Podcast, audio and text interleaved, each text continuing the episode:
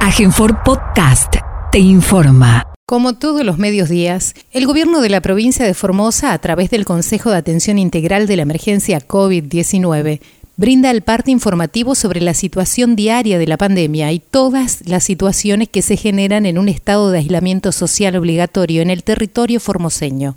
Luego de la lectura del parte diario, las autoridades provinciales responden las preguntas de los periodistas. Vamos a proceder a brindar nuestro parte informativo número 79, correspondiente al día primero de junio de 2020 del Consejo de Atención Integral de la Emergencia COVID-19, creado por decreto del Poder Ejecutivo Provincial número 100 del año 2020.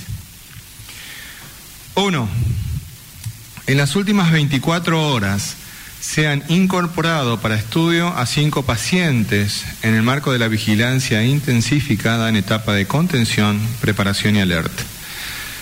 Se tratan de una mujer de 67 años con antecedentes de insuficiencia cardíaca internada en una clínica privada, una niña de 3 años proveniente de Córdoba con síntomas respiratorios y su madre de 33 años aisladas en el Hospital de la Madre y el Niño, y una mujer de 88 años que ingresa al Hospital Central con insuficiencia respiratoria donde se le toman las muestras y fallece al poco tiempo.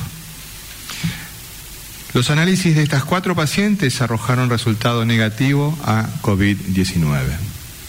Finalmente, se sumó una joven de 16 años con fiebre y síntomas respiratorios sin antecedentes epidemiológicos que ingresa al Hospital Distrital 8 donde se la aísla y se le toman las muestras, siendo resultado de los análisis de esta también negativo a COVID-19.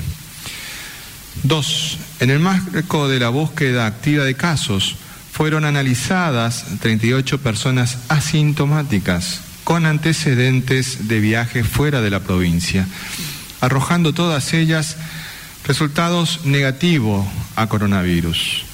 Con estos suman 864 los test realizados en Formosa desde el comienzo de la pandemia. Tres, en razón de lo expuesto, la provincia de Formosa continúa hasta la fecha sin casos confirmados de COVID-19. Cuatro, existen 763 personas con aislamiento obligatorio y preventivo sometidas al protocolo sanitario vigente en la provincia. En el día de la fecha se darán de alta a 27 personas por cumplimiento de la cuarentena sin presentar síntomas. 5. En el día de ayer ingresaron 486 vehículos al territorio provincial, de los cuales 467 eran camiones de carga. Son un total de 576 personas, 57 de ellas con intención de permanecer en la provincia, ingresando todas por Mansilla e iniciando la cuarentena preventiva obligatoria. Seis, fueron controladas 9.478 personas en la vía pública en el marco de la tarea preventiva que lleva adelante la policía en toda la provincia. Fueron judicializadas 381 personas por incumplir las restricciones de circulación, iniciándose las causas penales correspondientes. Se controlaron 7.640 vehículos y se secuestraron 40 de ellos. A partir del control de circulación restringida por terminación de patente, se han secuestrado en el día de ayer 12 automóviles y 16 motocicletas. Asimismo, fueron notificadas 224 personas por no usar el barbijo en la vía pública. 8. Perdón, 7 en los controles bromatológicos realizados ayer por la Municipalidad de la Ciudad de Formosa, se clausuraron tres comercios por venta de bebidas alcohólicas y atención fuera del horario habilitado, así como una fiesta privada. 8.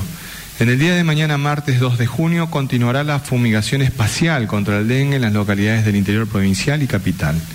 A su vez, el trabajo de prevención, control domiciliario y fumigación se realizará en los mismos barrios y en las localidades mencionadas en el día de ayer, sumándose los barrios Mechero de Ingeniero Juárez y Santa Catarina Sur de Pirané. El trabajo de descacharrizado en conjunto entre el Ministerio de Desarrollo Humano y Vialidad Provincial continuará en el día de mañana en el barrio La Floresta. 9. En el marco de la continuidad de las políticas nutricionales de la provincia, se informa que en el día de hoy, lunes primero de junio, se inicia la semana 1 del Plan Alimentario Nutrir, en las que las familias beneficiarias podrán retirar sus alimentos frescos, nutritivos y saludables en los lugares, días y turnos establecidos en sus respectivas tarjetas. 10. En relación al programa de asistencia alimentaria a comunidades aborígenes, se informa que en el día jueves 4 de junio se estarán entregando los 2.510 módulos alimentarios a las familias de las comunidades de Ingeniero Juárez y zonas aledañas, continuando luego esta tarea en base al cronograma habitual de distribución. Cabe destacar que el gobierno provincial ha comprado 750 kilogramos de harina de algarroba producido por comunidades aborígenes de El Quebracho para ser destinados a la producción de alimento a base de esta harina y leche en polvo fortificada con vitaminas y minerales en la planta Nutrifor. Esta medida no solamente fortalece nuestras políticas nutricionales, sino también fomenta la independencia económica de los pequeños productores de la zona y la soberanía alimentaria que debemos afianzar. 11. Informamos que se continúa eh, con el cronograma de pagos de haberes, jubilaciones y pensiones con recursos propios del Estado provincial. En el día de mañana, martes 2 de junio, percibirán sus saberes los jubilados provinciales con documentos nacional de identidad terminados en 8 y 9. 12. En el marco de las excepciones al aislamiento preventivo social y obligatorio, se informa que se ha decidido la habilitación de la pesca comercial y extracción de carnada viva a partir del día de la fecha. El Ministerio de la Producción Ambiente reglamentará esta decisión, insisto, pesca comercial y extracción de carnada viva, así como también la publicación del protocolo respectivo para esta actividad. 13. En este primero de junio, Día Internacional de la Infancia, recordamos que en una Argentina justa, los únicos privilegiados deben ser los niños y las niñas. A esto debemos sumar que en el marco de la pandemia que vivimos, niños y niñas deben ser contenidos con mucha atención y afecto, además de ser protegidos en su salud y su vida, cumpliendo con todas las medidas sanitarias vigentes. Económica contextual del mundo, la Argentina y de nuestra provincia, el doctor Jorge Oscar Ibáñez, nuestro ministro de Economía, Hacienda y Finanzas, brindará precisiones al respecto. Doctor. Muy buenos días a todos y a todas. Como hacemos normalmente en este segmento informativo, pondremos en conocimiento de ustedes todas aquellas medidas, acciones que adopten distintos organismos del Estado Nacional, del Estado Provincial, que guarden relación directa con la vida de los formoseños de todos los días. El Banco Central a partir de hoy ha incorporado más trámites que puedan realizarse en las entidades bancarias por ventanilla. El Banco Central habilitado siempre, recuerden, con el sistema de turnos para el pago de préstamos en efectivo siempre que las sucursales no estén en ese horario atendiendo a jubilados o pensionados. La atención también por ventanilla con sistema de turnos para personas con discapacidad. Si esas personas fueren jubilados o pensionados, cobrarán su haber conforme al cronograma que ya sea ANSES o la caja de previsión haya establecido. Recuerden que ya estaban habilitadas anteriormente otras atenciones, siempre con el sistema de turnos en todos los bancos, como la apertura de cuentas, gestión de préstamos, presentación de documentación, acceso a cajas de seguridad, gestiones vinculadas con cuentas y depósitos y extracción de moneda extranjera. Asimismo, el Banco Central, y este es un tema interesante, es muy técnico, pero trataré de explicárselo de la mejor eh, simpleza posible. Lanzó tres normativas para intentar ahorrar reservas y achicar el desfasaje que se viene dando entre las operaciones de comercio exterior y los pagos de las mismas. Dice que el Banco Central, las empresas que tengan que realizar pagos al exterior y cuenten con dólares atesorados deben utilizar esas divisas para cancelar sus obligaciones. ¿Qué quiere decir esto? Porque parece, les repito, muy técnico. No, miren, es muy fácil de entender. En el gobierno nacional anterior hay empresas y empresarios que compraron miles de millones de dólares. En la Argentina los fugaron a una cuenta del exterior y los tienen atesorados en cuenta fuera del país. ¿Qué les dice el Banco Central? Como todas estas operaciones están debidamente registradas, se sabe quiénes son y cuánto compraron en dólares. Entonces hoy vienen y le dicen al Banco Central, señores, necesitamos dólares, queremos comprar dólares al precio oficial para pagarle a aquellas empresas que a nosotros nos importan insumos necesarios para funcionar. Muy bien. el Banco Central se da vuelta y le dice, señor, señores empresarios, si ustedes compraron tantos miles de millones de dólares en el gobierno anterior para atesorar, no para pagar acreedores, hoy gasten primero esos dólares y luego vengan a pedir dólares de las reservas del Banco Central, que son las reservas de todos los argentinos. Entonces es fácil de entender el problema. Esto ha generado indudablemente ríos de tinta, horas de televisión, porque se imaginarán que esos señores no están muy conformes y no están muy de acuerdo con esta resolución. Bueno, los programas de pago. ANSES, hoy primero de junio, abona las pensiones no contributivas cuyos documentos terminados en cero y en uno. Las pensiones no contributivas de ANSES son, por ejemplo, por invalidez, para personas que acreditaran una disminución del 76% o más en su capacidad laboral y se encuentren en situación de vulnerabilidad social. También ANSES registró oportunamente las pensiones no contributivas para madre de siete hijos. Son esas mujeres que tengan o hayan tenido siete hijos o más de cualquier edad o estado civil. Y también tiene la pensión no contributiva por vejez. Personas de 70 años más sin cobertura previsional o no contributiva. Estas son las pensiones que comienza a abonar ANSES en el día de la fecha. Continuamos con el pago de la CIFE, nos quedarían los, esto es quienes cobran por supuesto por cajero automático de la red Link, último dígito del DNI el 8, cobran los días 29 y hoy primero de junio terminan.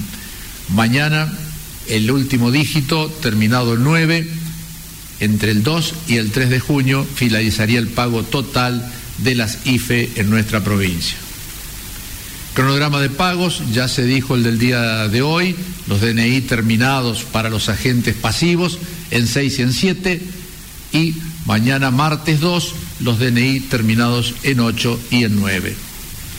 Y si comenzamos entonces el miércoles 3 con los agentes activos de la Administración Pública cuyos DNI terminen en 0, 1 y 2, el jueves 3, 4, 5, el viernes 6, 7 y finalizaríamos el sábado 6 con los DNI terminados en 8 y en 9.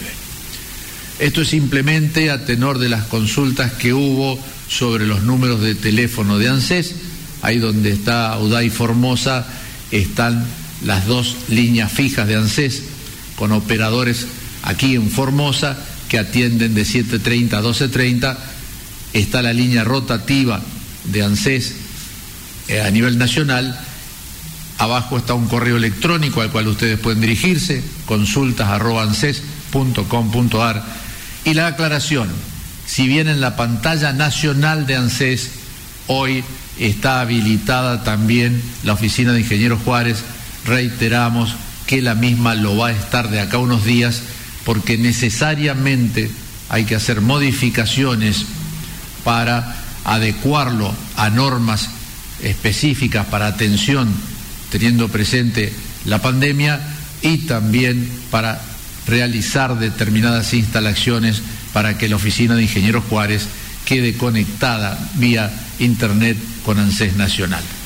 Jorge Sánchez para Noticiero 11, consultarle al ministro Gómez eh, cómo están los cronogramas de los distintos programas que se manejan en el Ministerio de la Comunidad y eh, al ministro González cuándo, a partir de cuándo entra en vigencia esta pesca comercial y cuándo estarían los protocolos listos para poder efectuarse. Gracias. Muy bien, eh, buen día para todos. El programa nutricional del gobierno de la provincia de Formosa sigue desarrollándose con absoluta normalidad en todo el territorio provincial, tanto en capital como el interior, atendiendo fundamentalmente a las poblaciones más vulnerables, que bien sabemos que en esta situación de pandemia que estamos viviendo, cuidar el alimento es algo muy importante. En este sentido, estamos dando inicio a la semana 1 de entrega de, alimentos producidos por el PAIPA en nuestro territorio provincial y distribuidos a las 17.000 familias que tenemos en Formosa Capital. Este, este, recordamos que cada uno de los beneficiarios del Plan Nutrir pueden concurrir a retirar sus alimentos, este, tal cual como ellos tienen ya determinado en sus tarjetas alimentarias los días y horas que corresponden, pero pueden circular simplemente mostrando eso al personal policial que es suficiente para poder circular en ese día y en ese horario que está determinado. También es importante este, referirnos a que continúa la asistencia nutricional a las poblaciones este, aborígenes. En este sentido, el día jueves estaremos trabajando en la localidad de Ingeniero Juárez y todas las comunidades aledañas del departamento Mataco totalizando una suma muy importante de caja alimentaria para toda esa zona. Con relación a la mención que estuvo realizando el ministro de la comunidad, es importante poner de resalto que nuestros comedores escolares continúan eh, trabajando día a día. Y esta atención que realizamos en las escuelas es muy importante porque es un momento en el que también se aprovecha para conversar con quienes van a buscar la comida, quienes van a entregar la comida, entonces es un, aspecto sumamente relevante en ese, esa cuestión y siempre teniendo en cuenta de cuidar todos los aspectos necesarios para la protección y profilaxis, en particular el uso del barbijo obligatorio, en relación a la consulta realizada, la decisión tomada es que a partir del día de hoy, primero de junio, está habilitada la actividad, insisto, de la pesca comercial y de la eh, pesca referida a los, a los moreneros este, para las, carnadas vivas. Esos son los dos aspectos. El protocolo ha sido trabajado por el Ministerio de la Producción y Ambiente eh, estimamos que lo va a estar colgando en el transcurso del día de hoy en las, en las páginas oficiales este, de gobierno de Formosa. Siguiente pregunta, por favor.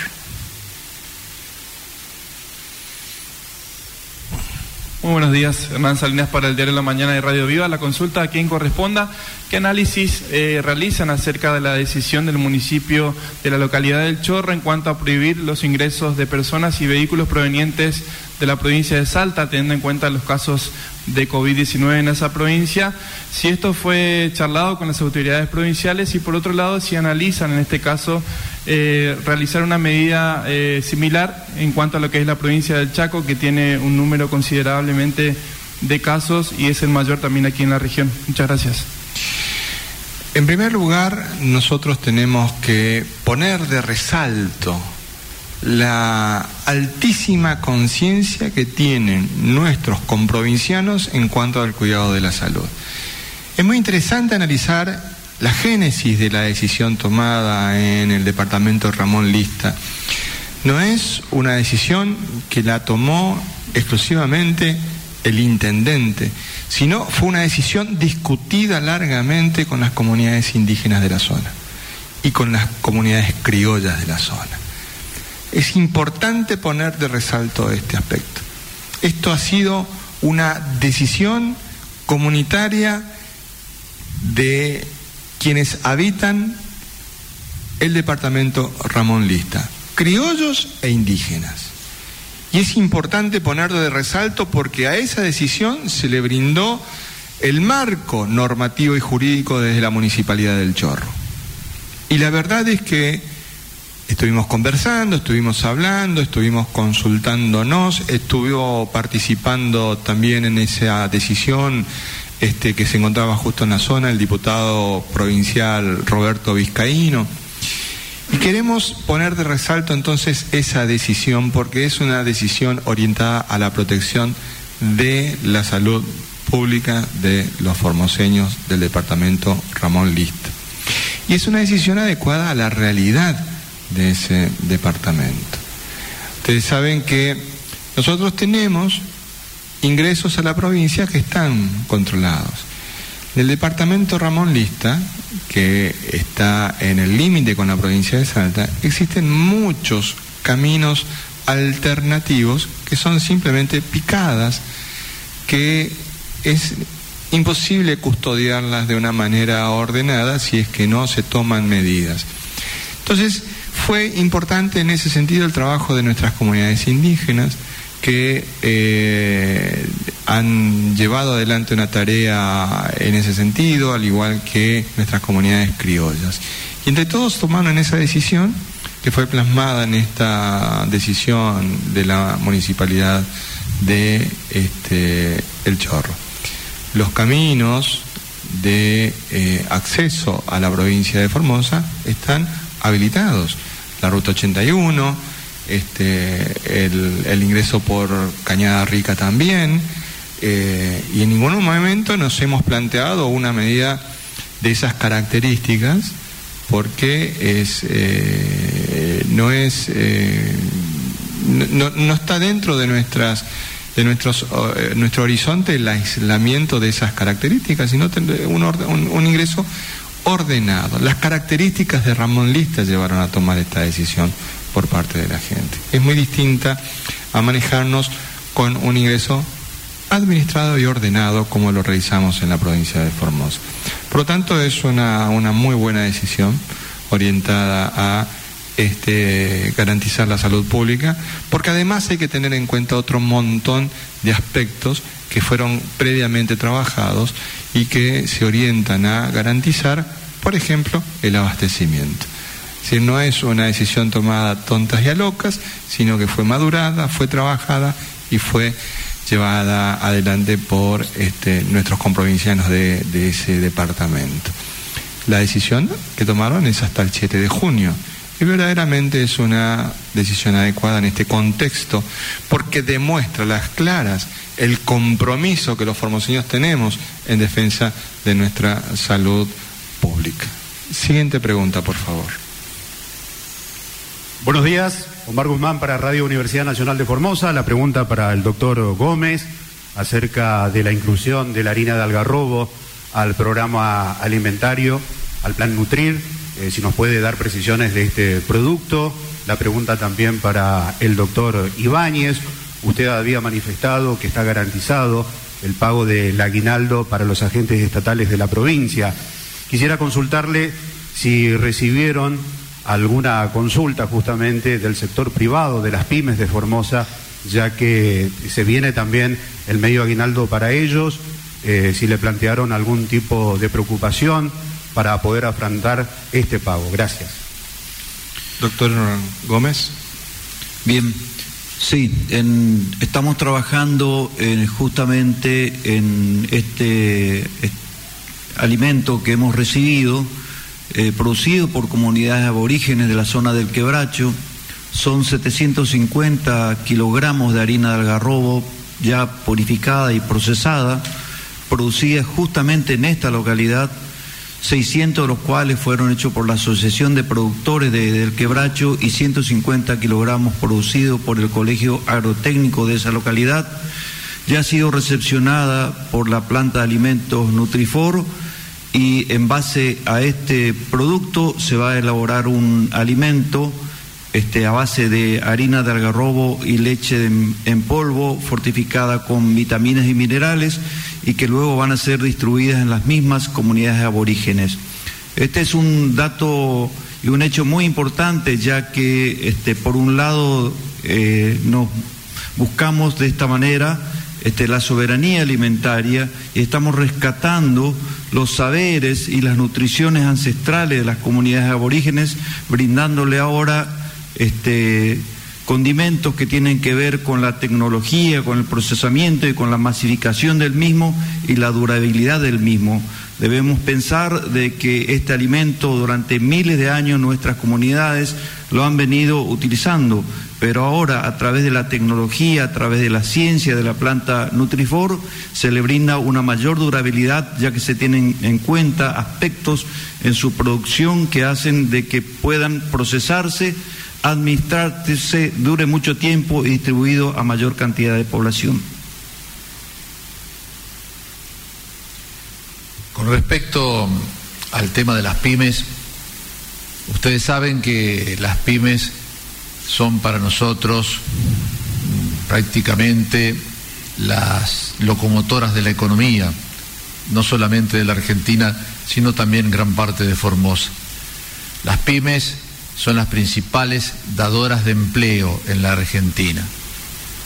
Las pymes Hemos tratado de protegerlas con un paquete de políticas activas, como aquella que haces para que puedan pagar gran parte de su masa salarial en estos meses que no han tenido actividades o que si las tuvieron los ingresos han sido mínimos.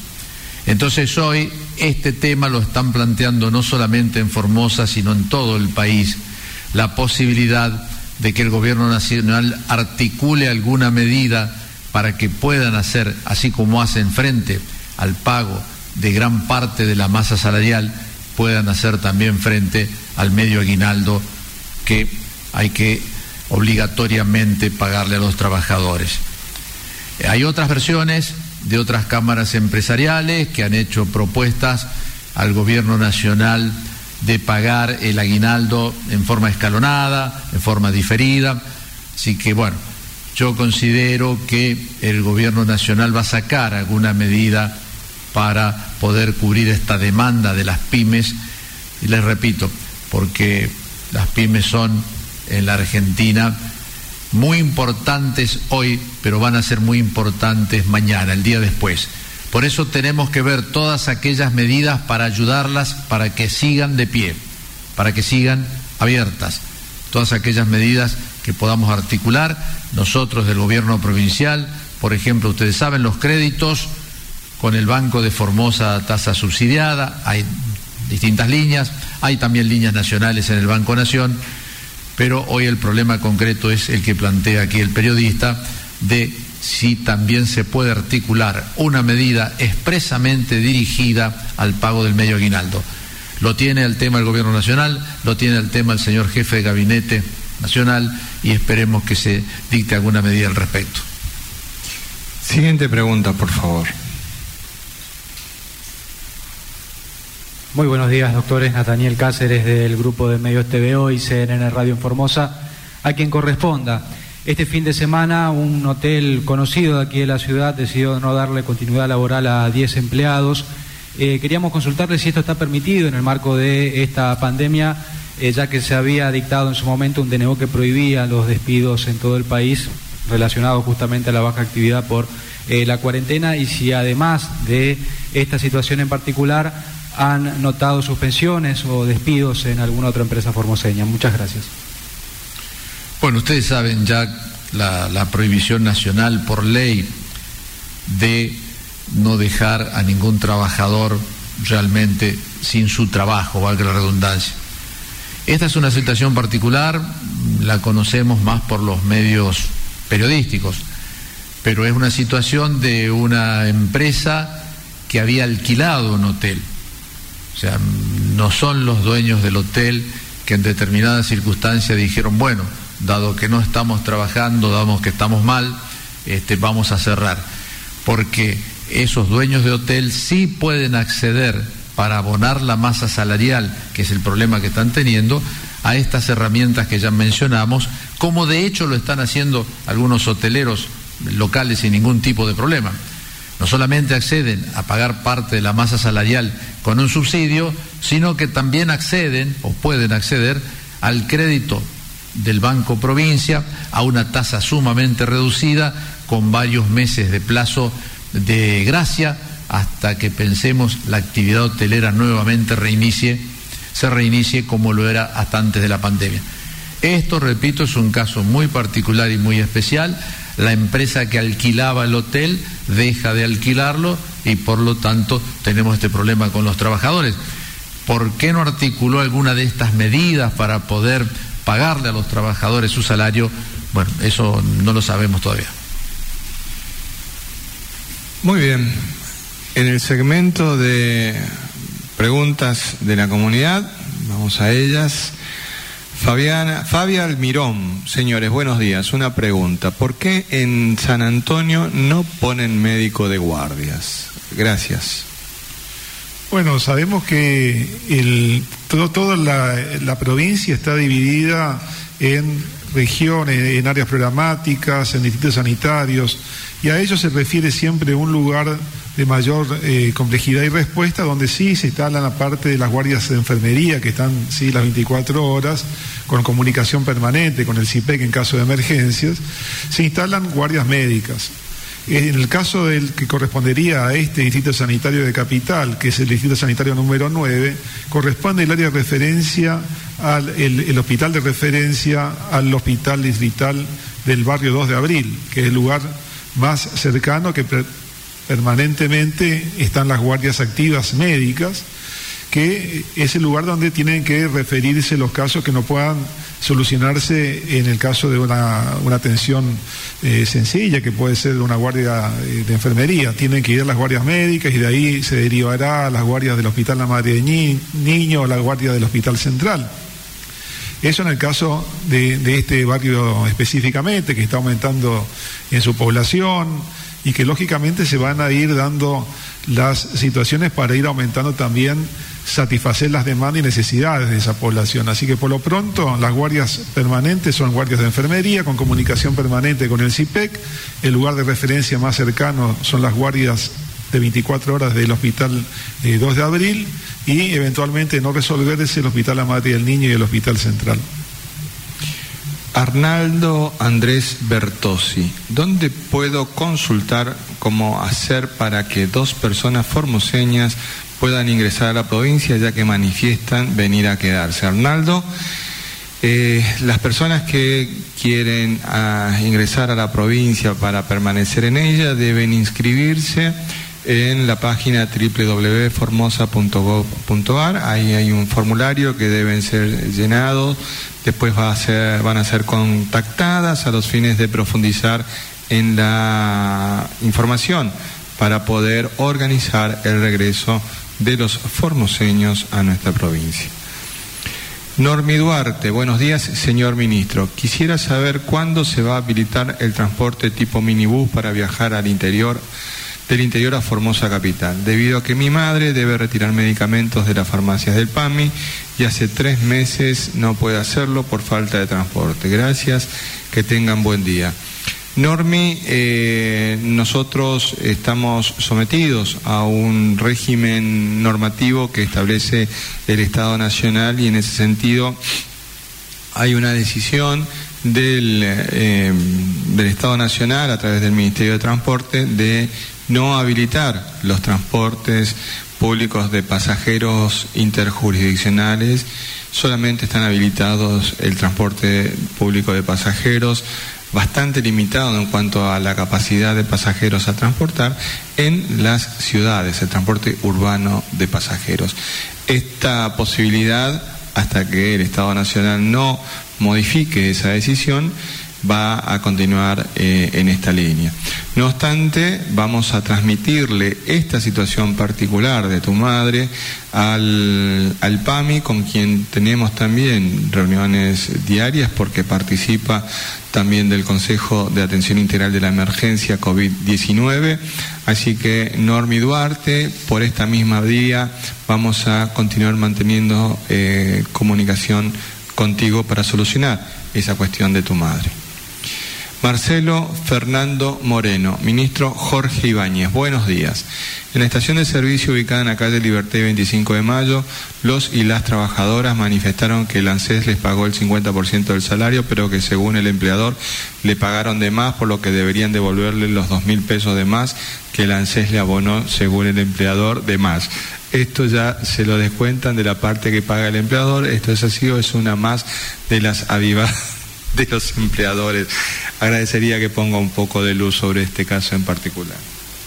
Bueno, Marcelo, no, no conozco las particularidades de lo que vos me decís, de que el empleador manifiesta, no conozco los recibos. Pero yo te digo lo siguiente, la obligación, mejor dicho, ¿qué paga ANSES? ANSES paga el 50% del salario neto de los trabajadores de febrero, con un piso de un salario mínimo vital y móvil y un techo de dos salarios mínimos vital y móvil. Por lo tanto, ANSES paga el 50%, no paga ni más ni menos. Me llama la atención de que ANSES haya pagado de más, pero eso es una cuestión de que tendrían que controlarse ustedes mismos con su sueldo. Si es el 50% del salario neto de febrero, está bien y yo creo que sí, que ANSES no debe pagar de más, es muy, muy difícil. Lo que sí tienen que tener en cuenta que el otro 50% es obligación del empleador, del empresario de pagarlo. El trabajador no tiene derecho solamente a percibir el 50% del sueldo, es decir, el subsidio que el Estado Nacional está dando en esta emergencia. Tiene derecho a percibir el 100% de su sueldo. Así que si pagas de más, pega de menos, no sé. Pero sí que tenés derecho, Marcelo, a percibir el 100% de tu sueldo.